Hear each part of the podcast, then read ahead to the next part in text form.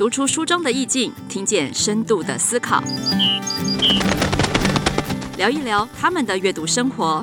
欢迎收听《亲子天下》，阅读有意思，我是罗伊君。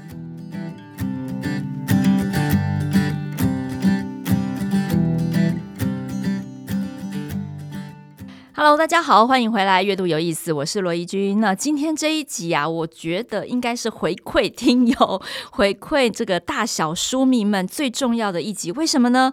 今天的这个阅读大来宾呢，我们请到的是号称东方的 J.K. 罗琳的一个名作者，而且呢，是老师的作品可以说是童书界的第一名，永远的长居。排行榜，呃，老师呢，好不容易回到台湾，已经旋风式的走访了北中南三场的读者见面会。我知道现在有非常多正在收听节目的人没有办法亲自参加，所以这一集就是我们的线上见面会。我想大家都应该猜到了吧？首先，我们就来欢迎陈玉如老师。老师好，大家好，很开心在这边跟大家分享。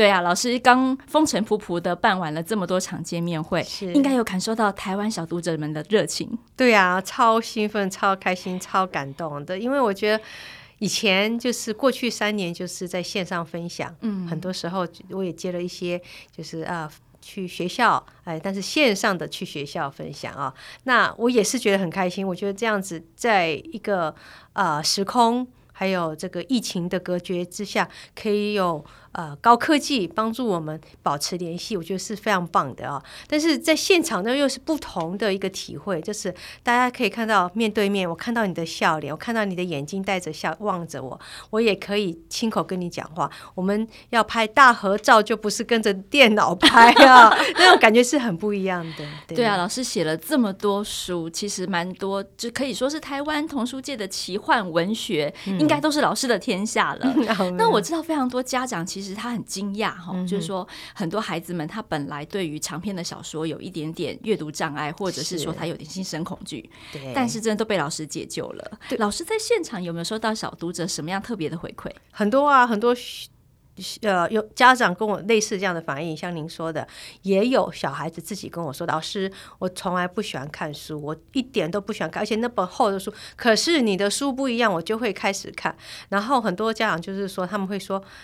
我买了，放着，请他看，不要看，再一次也不要看，还有第三次就说，呃，你就看第一章就好了。你看完第一章，我们可以吃豆花。然后呢，小朋友为了吃豆花就，就就勉为其难的看了第一章，然后之后就呃放不下去了。他妈妈要请他停，都停不下来，这样子。对对对，豆花我不要，你让我好好的看完再说哈，没有办法忍住。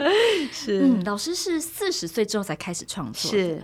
然后最令人惊讶的是，老师竟然是一位理工女哦！我大学的时候是念化学系，是念化学系，嗯、在台湾。呃，后来投入在奇幻文学的世界里面，嗯、有没有什么特别的因缘？啊、呃，那时候就是呃，我的女儿们她们开始。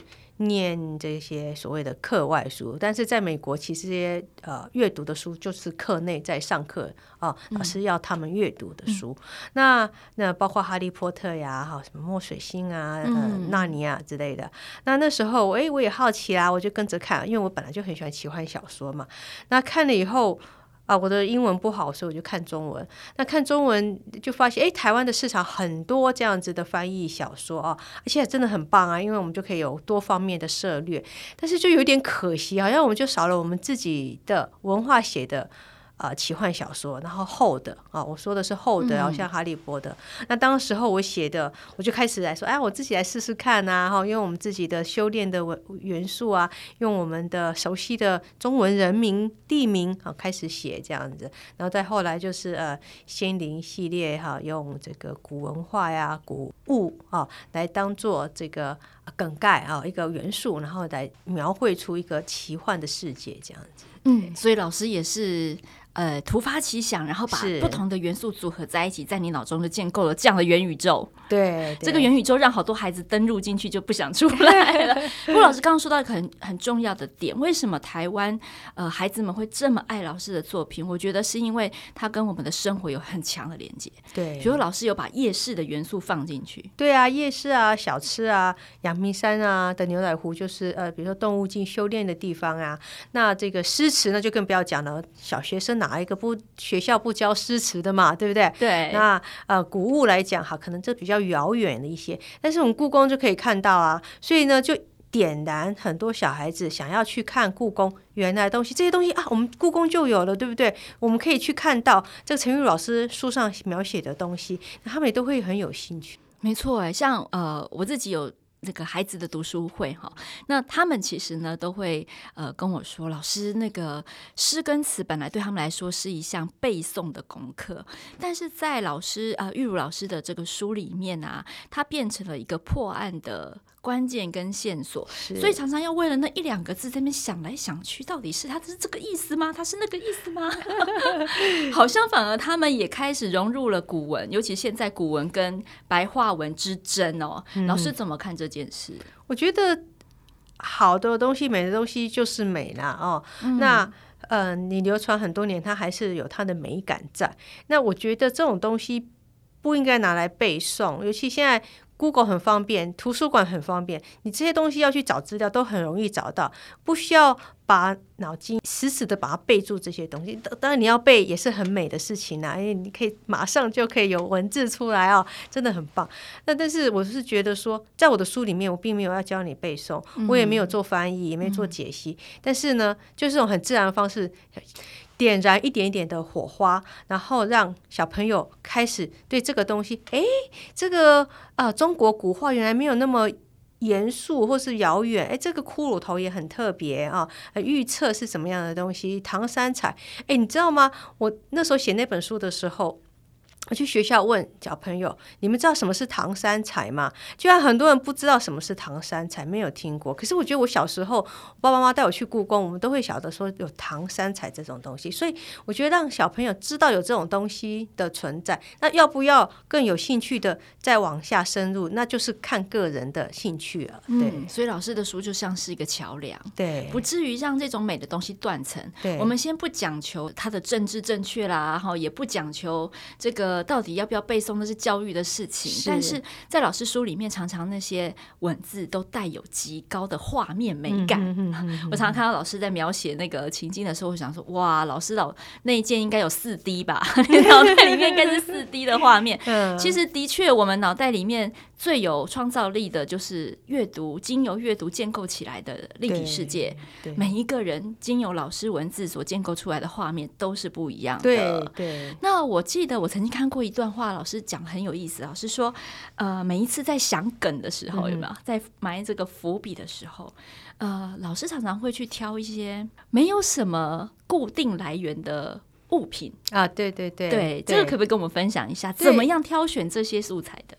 哦，如果这些东西，假设一个翠玉白菜那个最有名的，嗯、那它是一个某个清朝的妃子的东西，是不是？那你就比较难描写说它，你的故事就很难发展发展，你就很难说它是清朝的东西嘛，因为它就是清朝的东西，你又不能说它是唐朝来的，哦、对，你要掰也要掰个像样一点，对不对哈？对，所以你如果这个东西历史久远的时候，我就觉得很有意思，因为比如说它是。这个土里挖出来的哦，所以老师意思是不可考，嗯、对，来源不可考的，就是反而比较容易你做这个做文章做文章，真的啊！你说一一个电脑在这边，那你就很难说这，你完全不能说这是唐朝来的古物，对不对？哈，你要扒也不，你那个也太那个了，对不对？所以呢，有些时候那种东西你在做研究的时候，我啦哈，在做这个。嗯探讨的时候，然后这是从故宫来的啊，某一个东西，哎，它有名字，它可能有某些功用，稍微有这个有点功用，哎，就可以编出一些故事，对不对？但是他讲不出，他并没有办法知道他原主人叫什么名字。嗯，你知道的时候，你反而很难编，因为你知已经知道原主人，然后那个人的故事已经在那里了，对不对？对对对，哦原来是这样，蛮有意思的哈，蛮有意思。就是不可考的东西，反而是最具想象力的事情。对，对，那其实我个人蛮佩服老师一点，就是过往我们常常看到那种出续集的哈，嗯、然后呢，比如说呃，就会呃，尤其是大人会犯一个错误，像我们呃一般啊，家长们都会很贪心嘛哈。身为一个妈妈，就觉得哇，好不容易这个失魂词灵可以勾起我孩子对这些古文学的兴趣，是那呃，接下来可能就会更期待说，那老师出的每一部书都能够有同样的效果，然后就会想要在。趁势好塞更多东西给他，嗯、但我觉得玉如老师的书不是诶、欸，我觉得好像嗯，仙灵传奇的每一个系列，它都有一定的比例，对不对？嗯、你好像不会想要，因为诶、欸，这样子的手法大家很喜欢，呃，孩子很买单，家长很开心，所以我后面就加重了换汤不换药，或是什么，就是加重了那个知识性的比例，啊、对不对，老师？对我，我觉得我。希望做到就是点到为止，然后点到让你想要再往下继续。那你要做更专精，因为我也不专精。我说实话，我的确是写的诗啊、词啊、呃这个画呀什么，但是我毕竟还不是他的专家。我只是把这个东西放到你的面前，然后引起你的兴趣。我希望哪可以引起你的兴趣。事实上，我自己在这个过程中，我也学到很多东西啊。所以呢，嗯、我并不会觉得说我应该就把所有的知识放到里面去，因为那也不是我的本意。对，我本意是希望你有兴趣，嗯、我觉得你有了兴趣，你今天才后面才好讲话，对不 对？对，是不是？你一开始我就写了一本唐诗这个翻译，你觉得那本跟诗魂，来谁要看呢？对不对？所以为什么我刚问这个问题？因为我觉得，哎、嗯，其实玉如老师的这个手法，跟刚刚老师你自己有分享，你可能不是研究诗词的专家，你也可能不是研究画啦、陶啦、玉的专家，对，但是你是一个整合者。嗯，可以这样说哈。嗯、你截取了很多元素，然后加了大家很喜欢的东西，比如说虚拟时空穿越，对不对？这个时空穿越，对。然后动物也是孩子们喜欢的，对对。然后法力呀，法力，对呀，魔法，对呀，超能力，超能力啊，这种东西，这种。就是说，哎，小朋友可以有那个幻想，说哪一天我也可以怎么样，这样多好哈！对，这个想象力可以去解呃释放生活的一些压力，是。然后又有好多跟生活相关的元素，对。所以玉如老师是一个整合者，哎，他观察了好多大家喜欢的元素，然后端出来了一盘色香味俱全的菜。所以当我们在跟孩子分享生涯探索的时候，也许我们好像也不用一直强逼着他。要成为专家吧？对，我觉得是这样子。如果你今天在某一个地方很专业，哎，那真的就是你成功的方式。有人可以把那个凤梨酥卖到极致，极致，对不对？他就是卖凤梨酥就好啦。那也有人当然就是做好多盘菜，可是每一盘菜都做不好啊，对不对？对。但是如果你可以整合，就像你说的，这也是另一种。方式一种能力，对对对，你可以把这些东西整合起来。那全年也是卖的很好啊，对不对哈？这个这个 Costco 也是卖的很好，它是所有东西都卖啊，对不对？但是它有办法把每个东西都。整理出来很好，嗯、我觉得那也是一种方式。这样，所以接下来就要聊到老师为什么可以有这个能力。虽然这样子好像是一个后设分析啦，哈，那是不是在生活当中，老师固定保有什么样子的活动，让你有源源不绝的这个内在涌泉一直涌出来？嗯，你觉得有什么活动，或者是老师喜欢旅行？啊、对，我喜欢阅读，我喜欢旅行。嗯，我觉得阅读是很重要的一件事情，因为你从来没有看过《白蛇传》。你写不出修炼这个概念哦，是不是？你从来没有阅读过唐诗的话，我绝对没有办法把唐诗拿出来用，然后还写成 奇幻小说，嗯、对不对？是不是这样子的道理？嗯、一样的嘛。所以这些东西都要经过阅读，然后经过很多的资料整合，这样子。对。那另外一个我喜欢的呃灵感来源就是旅行哦。那旅行对我来讲。那我刚开始就是跟一般人这样旅行嘛，就到这边啊，照相啊，回家啊这样子。可是后来就是我觉得旅行有很多的想法在里面，那我也把它整理出来。很多人说说啊，老师你生活很丰富啊，你又会这个又会那个这样。嗯、但是其实我觉得哈，也不是我谦虚，我觉得真的是这样子，每个人都有很多面，都不会。今天你今天在这边主持，我相信你在家里可能你也会。很喜欢煮饭，我不知道，因为你可能很喜欢打篮球，你可能喜欢跑步，你可能喜欢看电视，或是你喜欢，就每个人其实都有很多面这样。只是我今天蛮幸运的，我可以把不同面的我也都把它写出来，有创造力的那一面，有喜欢旅行的那一面，然后也有这个饮食的、文学的那一面，这样子。对，所以老师有两本旅行文学的书，一本叫《追日逐光》，是在讲追逐日全食跟极光对的这个不同的的过程。然后另外一本是《华氏零度》，对，也是北美大陆，对不对？对对对，对。那老师在旅行过程当中。因为你刚刚说以前你也是拍照嘛，哈，拍照然后留念啊这样。嗯、那后来呢？后来在旅行的过程当中，有刻意做什么样子的呃这个沉淀吗？或者是说，哎，养成了什么习惯？嗯、哼哼有没有什么可以跟我们分享，让我们在旅行当中也来试试看的？是，我觉得旅行的话，呃，有时候会看一些特别的景色啊，或者是什么会给我一些灵感，可能会用在书里面啊，哈、嗯。那另外，我觉得旅行的心态。蛮重要的，嗯、就是说，嗯、好了，以我个人来讲，我觉得就是说，有时候我听到人家在抱怨，就是说我在台湾的以后抱怨天气不好啊，抱怨呃这里这里那里，哦、然后去了美国呢又抱怨人家的菜不好吃啊，哈，然后去了法国呢可能又抱怨了什么什么又这个贵啦什么有的没的这样，哎什么这样子哎对，那我就觉得说，你今天我这是我对自己期期许的，我不敢去要去要求别人，就是说我今天。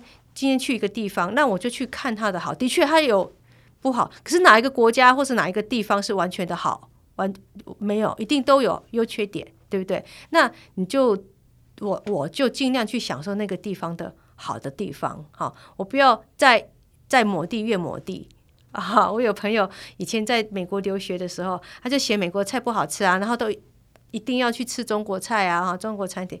然后他后来回台湾，然后。就定居在台湾，那我在美国，那我回来台湾，有时候回来台湾就去找他，然后他就会去请我吃法国菜，然后就会说那种夜市的夜市摊子，那种都很不卫生啊，哈，那 还是吃西餐比较有水准之类的。然后我就觉得，你为什么要在美国去吃华安食物，然后在台湾又要去吃法国菜？对对，西方食物这样，就好像他在哪里就越哪里不好这样子。嗯，所以享受。当下我觉得是我在老师书中一直看到的，不管今天旅途顺不顺，对，或者是天气好不好，对，你就看当地好的地方嘛，一定都会有好的地方嘛，不然你为什么要去那边，嗯、对不对？嗯对，但是你一直这边想说没有的东西，一起在那边抱怨。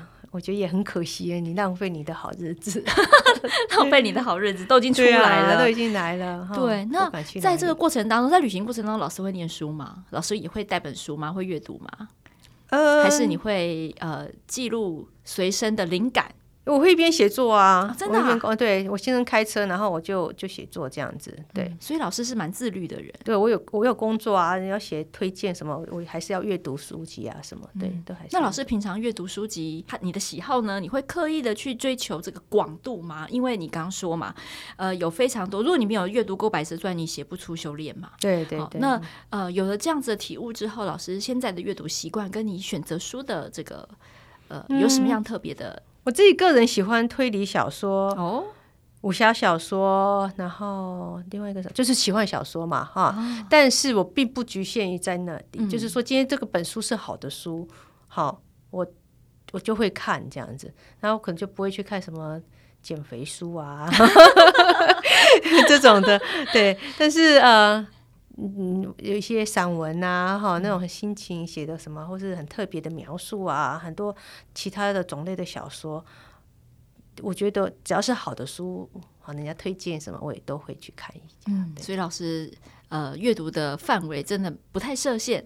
对，除了工具书之外，应该这样讲。工工具书其实也会啊，我买了很多那个什么唐诗啊，什么宋词，因为我要。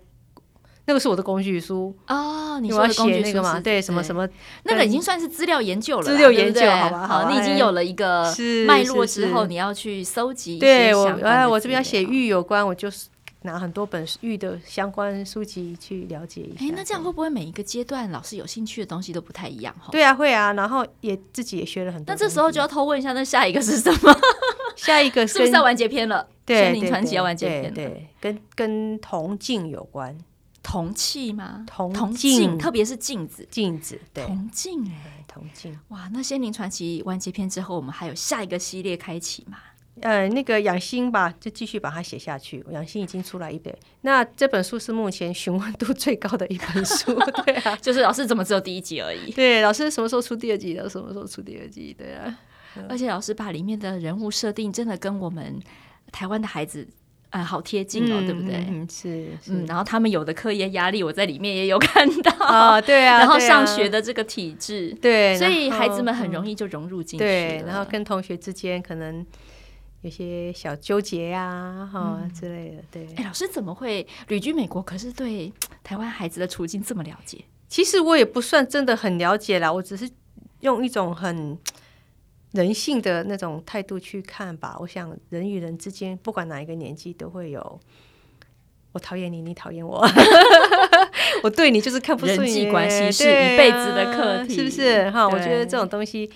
哎，我也有小孩，我自己也当过小孩啊，对不对？我想都可以了解这中间的。好，老师，其实，在这么多的书里面，我印象最深刻的是《养心》这本书。啊、那这本书，因为就如同书名、嗯、那个“心”字，哈，好像有特别的讯息想要给我们青少年，嗯、因为在里面有情绪，然后有对自己的质疑，跟各种不同的这个黑暗的负能量围绕着。老师想要在这部传递什么特别的讯息？我觉得这一系列啊，将会跟前面的修炼啊心灵不太一样的，就是说，呃，我会用比较多这个。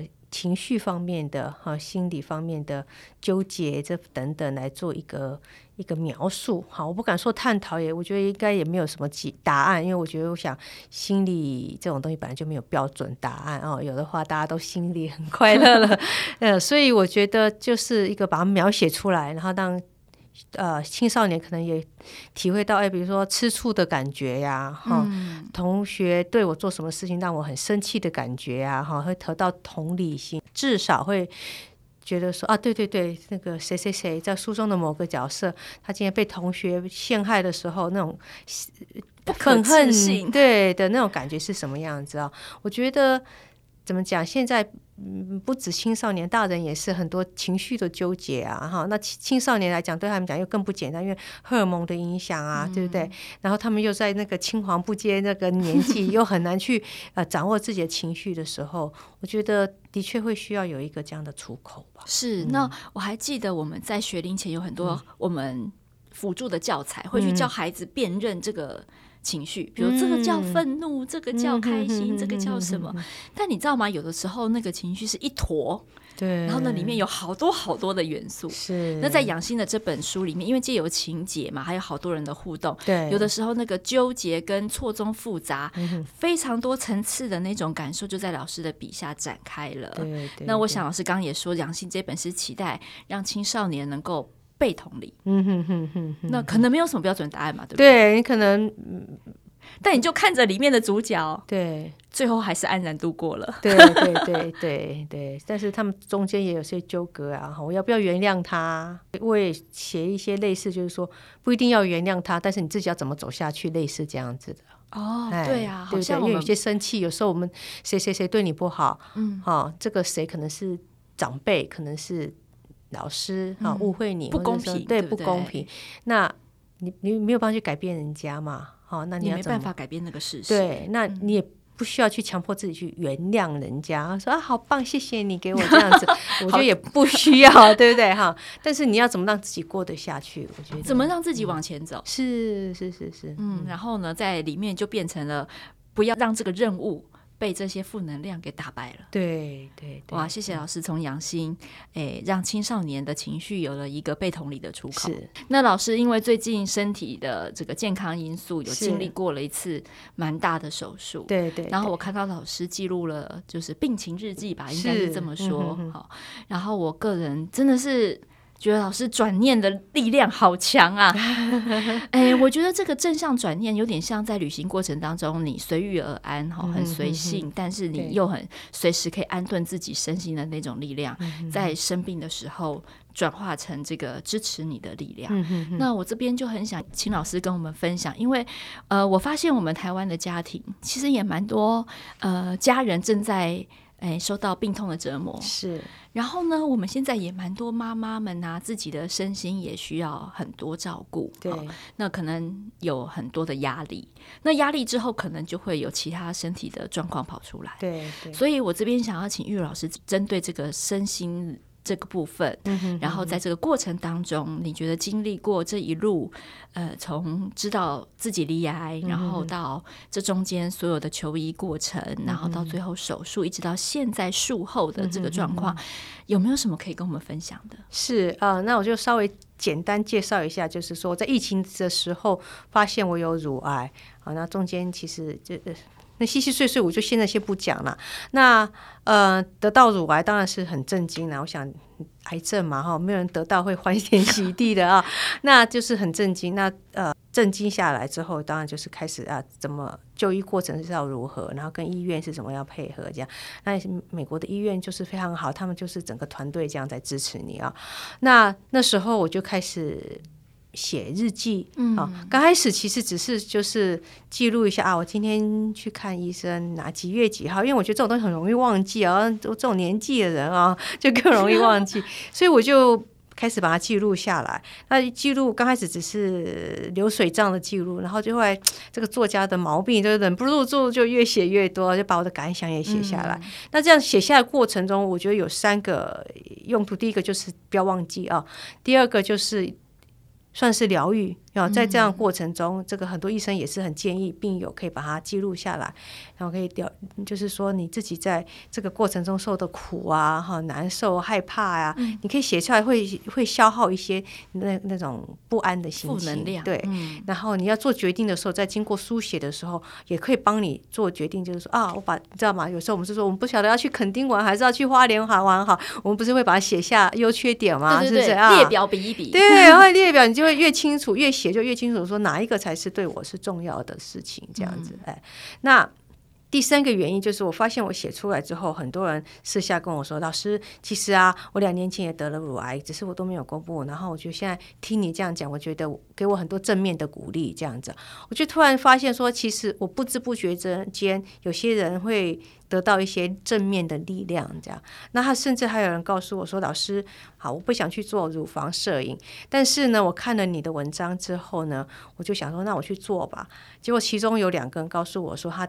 找到癌症，对，他找到癌症，哦、那就被揪出来了。这样，那、哦、我听了其实是蛮震惊的，而且有一种起鸡皮疙瘩的感觉哦。这样子，他就说：“老师，我谢谢你救了我。嗯”那我当然不是我救他，是医生救了他哦。但是那种感觉就是，就觉得说：“哎，我今天如果有帮到一个人。”今天我写出来的东西我帮到一个人就好了啊、哦，我就觉得那够了这样子哈。那我想私底下还有很多人来问我一些我的心情啊什么，我也是都会去跟他们分享这样。嗯，而且老师除了这个书写之外啊，嗯、还有画画啊，对对对对对，哇，我有看到老师附在书里面的画，是呃。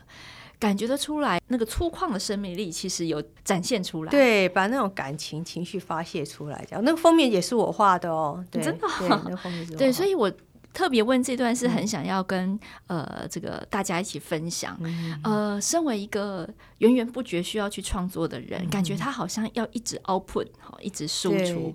可是玉茹老师他的能量充沛，因为你可以看到他出书的量哈，他的速度以及他的广度。都是这么的稳定，那就表示老师的内在有一个呃很稳定的这个泉源可以支持着他。谢谢。那即便是现在受到一些身体上面的折磨、啊苦难，可是呢，仍然可以靠着这个心智，把它转换成另外的创作动力。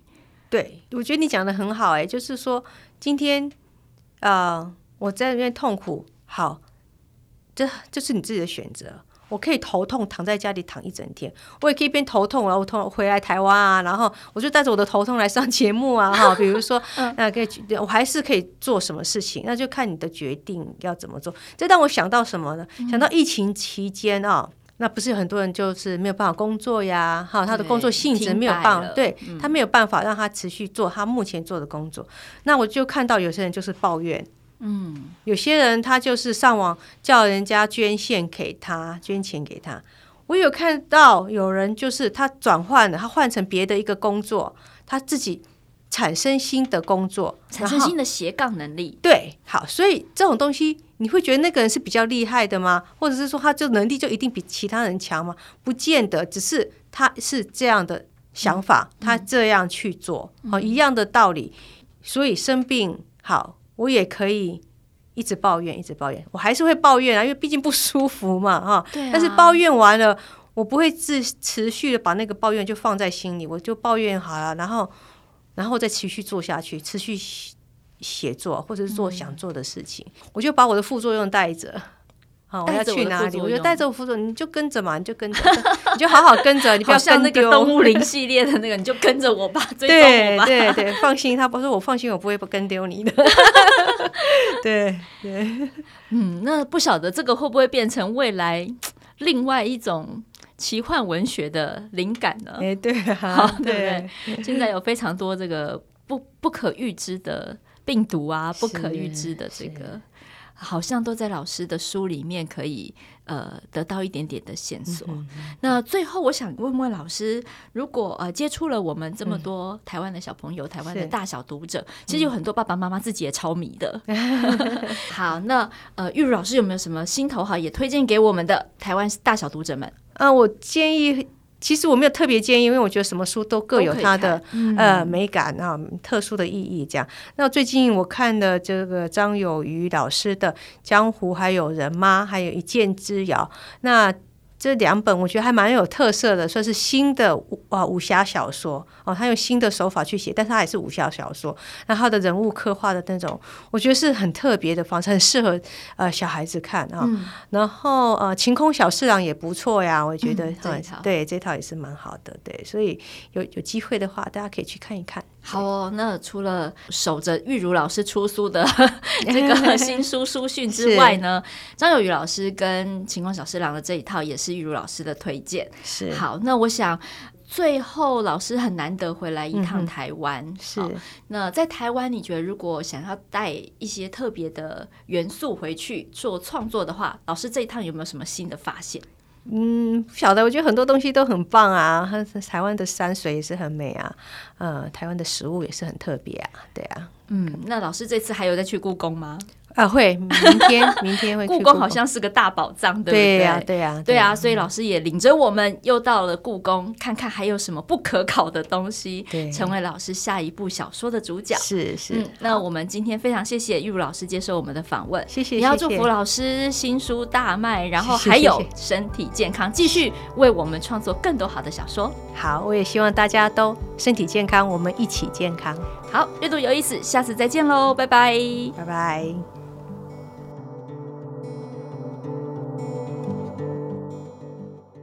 亲子天下 Podcast，周一到周六谈教育、聊生活，开启美好新关系。欢迎订阅收听哦！Apple Podcast 和 Spotify 给我们五星赞一下，也欢迎在许愿池留言回馈。我们下次再见。